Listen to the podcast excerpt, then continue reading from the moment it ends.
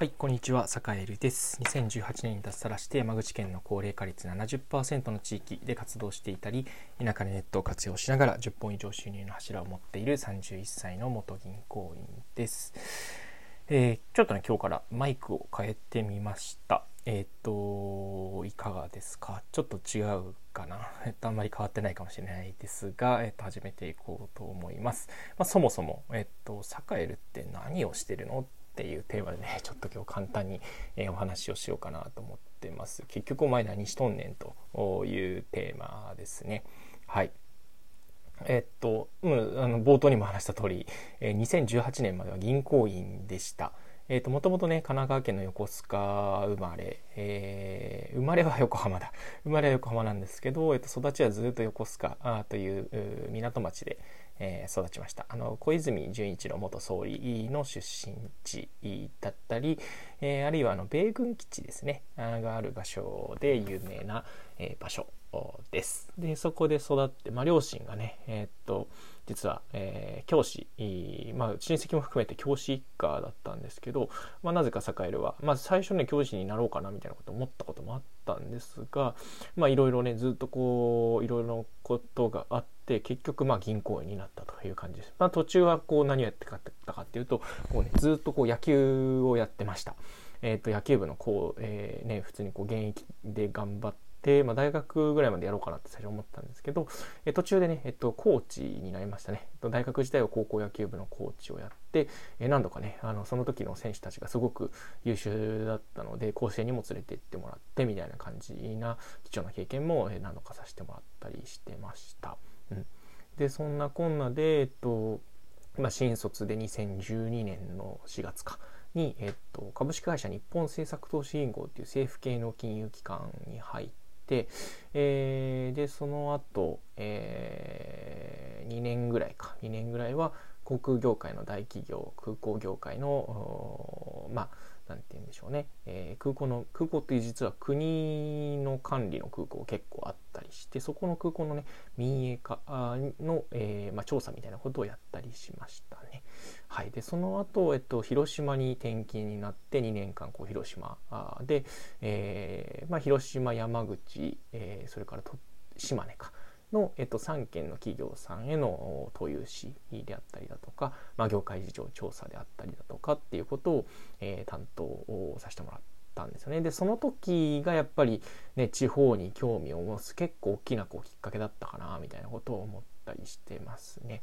でそんなこんなでまた東京からあ違う、えっと、広島から東京に戻って3年間今度は、えっと、銀行全体の資金繰りを見るような財務部っていう場所でね、えー、銀行って誰かから金をお金を借りてきてそれを誰かにさらにちょちょっとだけねこうあの利率を上乗せして貸すっていうのが基本的には、えっと、銀行のビジネスモデルなんですけど、まあそのねえっと、どこかからお金を持ってきて、え誰かに貸すののそのね資金繰りそれを資金繰りって言うんですけど、え資金繰りを見てました。なんで結構ねそれでかなりこうなんていうかあ銀行の貸し出しだけじゃなくて銀行の調達の方もあのうん勉強できたっていうのが今は考えるとすごく大きくてうんでねその時からまあ自分自身も資産運用を始めたりして、結構こう仕事でもなんかこう自分自身がこういろいろこう何ていうか言われたことだけやるんじゃなくてちょっとプラスアルファ工夫できるようになったなっていうふうに、え、思うタイミングが、えっと、ちょうどやっぱり56年目の時だったかな5年目ぐらいかなって思ったりしてます。実は34年目ぐらいの時はね全然もうダメダメダメ社員だったような気がしますね、うん、なんかよく言われたことしかできないしなんか勉強もあんまできないしみたいな感じでね、うん、なんかうたつの上がらない社員って感じだったんですけどなんかね5年目ぐらいから結構なんか自分でもなんかこう仕事が楽しくなったとかなんか自分でも勝手に企画したりとかしてね、えー、結構社内でもこう楽しくお仕事ができるようになったななんてことを思ったりしてます。はい、でそんなこんなで、えっとまあ、2018年に、えー、まあ広島時代にこう、えー、付き合い始めた今では妻が広島出身でずっと、ね、田舎育ちだったんでまあねあの休みの日にこう田舎に遊びに行くことが多かったんですけど、まあ、ちょっとね海行ったり山行ったり川行ったりみたいなことが多かったんですけど、えー、そういう時にねまあなんか将来田舎暮らしできたらいいなみたいな話を2人でしてたんですけどまあやっぱりえっとね人生1回しかないし、えー、なんていうかねずっと東京にいるずっとこう銀行員生活を、まあ、サラリーマン生活をするっていうよりも今の時代ね人生100年だし、え、なんだろうな。それこそあの銀行員だとね、まあ、あの銀行員もすごい楽しかったんですよ。楽しかったんですけどやっぱりこうファーストキャリアがねやっぱり短いんですよね50歳ぐらいできっと終わっちゃうだろうなと、まあ、どんなに長く言っても556、えー、でそれこそこう頭取社長みたいな立場になったとしても、まあ、60歳、えー、ぐらいかなっていうところをつまりなんだろうえーね、100歳まであるとすると9回裏ぐらいね野球で例えると1回持ってから9回の裏ぐらいまであるわけじゃないですか。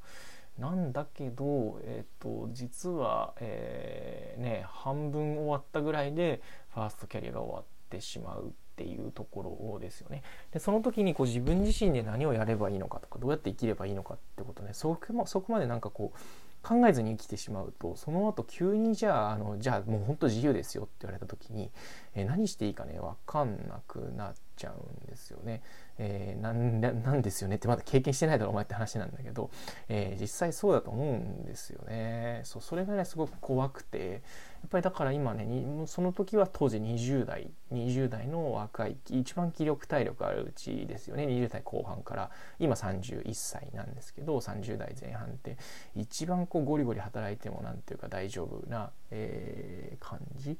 えーですね、うん、っていう時期に、えー、やっぱりこう自分自身の人生の選択権を自分でこう握って、え、それこそやりたいことをやっていく、え、自分自身で、えチャレンジして、えー、というかね自分の力で稼いでいく。っていう身一つで稼ぐみたいなこと、えその複数の柱を持って細く長く生きていくっていうことをちょっとねこの時期に試してみたいなっていうふうにやっぱり強く思ったっていうのがありますね。あの自分のこう船のオールは自分で握っておきたいとそのためにやっぱり今のねこれからの10年間っていうのは一番こう気力も体力ももう寝ないで働いてもなんとかなるよっていうぐらいの、えー、10年だと思うんで、えー、そういう時にちょっと頑張っておこうかなというふうに思って、えー、脱サラしたっていうの感じだったりするんですよね。はいそんな感じでちょっと時系列を追って、まあ、なんでこうねあの脱サラ地方移住をしたのかみたいなこともちょっと話していました。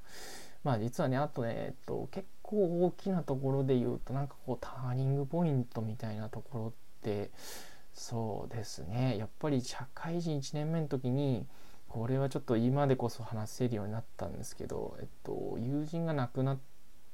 てやっぱりこう人っていつ死ぬかわからないし、えー、ね、人生一回きりとかよく言うけど本当に一回なんだなっていうか本当にこのままでいいのかなとかねその友達の分も本当に自分がなんかねあの胸張って生きていかなきゃいけないなっていうちょっとねその時すごく、ショックを受けたことがやっぱり大きなきっかけだったかもしれないですね。なんとなくレールに乗って生きていくんじゃなくて本当にやりたいことだったり生きたい人生っていうのって何だろうっていうのはやっぱりちゃんと考えるようになれたのかな。うん。まあそんなことを考えながら生きていたら今こんな感じになってているということだったりしますね。であとはその地域を盛り上げたいとかそれこそね田舎に、えー、行ってちょっとこうね自然の中で生きていきたいとかあのあとはね高齢化率の高い地域であれば、ね、一周回って最先端、うん、それこそね高齢化が下げ止まるのが、えー、実は一番高いのって今高齢化率が高い場所だみたいなことはやっぱり思ってどこにねやっぱ身を置くのが一番こうね楽しいかエキサイティングとか自分にとっていいかってていうことをやっぱり自分自身の幸せをねやっぱりあの考えていきたいなと思っていたので、えー、そういうこう意味のポジション取りとしてやっぱりこうね限界集落であったり高齢化率の高いところっていうところに身を置いて、えー、そこであの自分の今まで培ってきた能力だったりだったりとか、えー、今もちょっと研鑽を積んでいることについて、えー、なんかね役に立てるんじゃないかなとまあそういうねこう地方のねメリットとかねあの田舎のチャンスみたいなことを最近あのラジオでもよく話してますけど、えー、そういうところで頑張っていきたいなみたいな感じで今あここというような感じだったりするんですよね。はい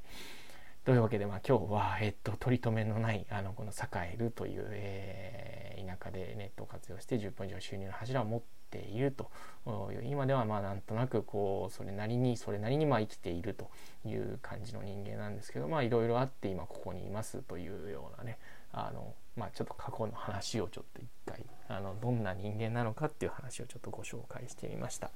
えー、まあ、このラジオをねあの聞いてくれてる人は普段ツイッターとかを見てくれてると思うんですけどツイッターで「えー、栄える」っていうふうに調べてまあアットマーク栄える版で調べると、えー、出てくるのでぜひ発そちらの信の方をチェックしてみてくださいちょっと最近ね あのラジオ更新サボり気味になってしまってるのでもうちょっとねあのマイクも買ったことだしマイクも買ったことだし、えー、とちょっと一生懸命頑張っていこうかなと思っているので、え毎日更新頑張るのでぜひ聴いてくださいはい。というわけで今日も良い一日をお過ごしください。それでは。